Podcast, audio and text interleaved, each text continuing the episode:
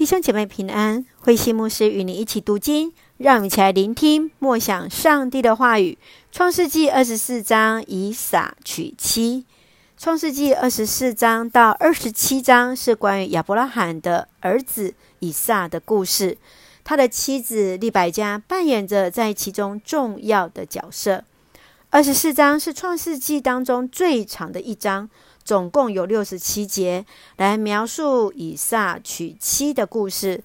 在整个求婚的事件当中，有四个关键的元素：信心、求告、上帝的带领跟顺服。亚伯拉罕的信心、仆人的求告、上帝的带领以及利百加的顺服，而交织成一个极美的故事。亚伯拉罕要这位老管家将手放在他的两腿之间来发誓，这个动作来表明的意义就是一定要按照所发的誓去执行，如果没有，就要断绝后代、绝子绝孙的严重后果。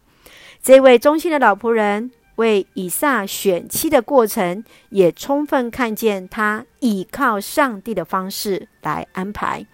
让我们一起来看这段经文第十二节，他祈祷说：“上主，我主人亚伯拉罕的上帝啊，求你今天让我有好机会，求你持守你对我主人的诺言。”亚伯拉罕娶妻，他的条件娶妻媳妇的条件有三件：第一个，不可找迦南的女子；第二个，要在亚伯拉罕故乡的亲族之中。第三，不让以撒离开迦南应许之地。忠心的老仆人虽然没有他的名字，但他的祷告、信心和他的智慧全然被看见。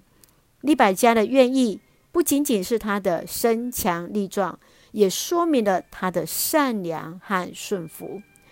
你为自己子女或为你自己寻找终身伴侣的条件是什么呢？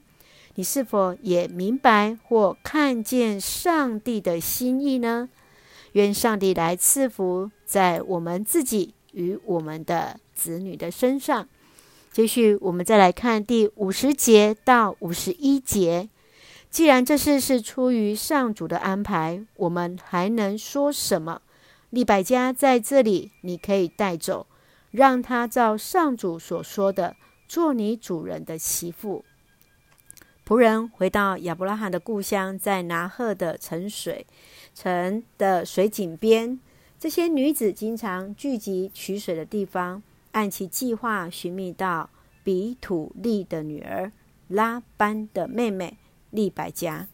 在这件过程当中，亚伯拉罕坚持以撒必须与同族同信仰的人结婚，以免失去了信仰。这是否是杞人忧天呢？你的看法如何？你对教会内或是对自己儿女婚姻的对象的想法，是否也有这样的坚持？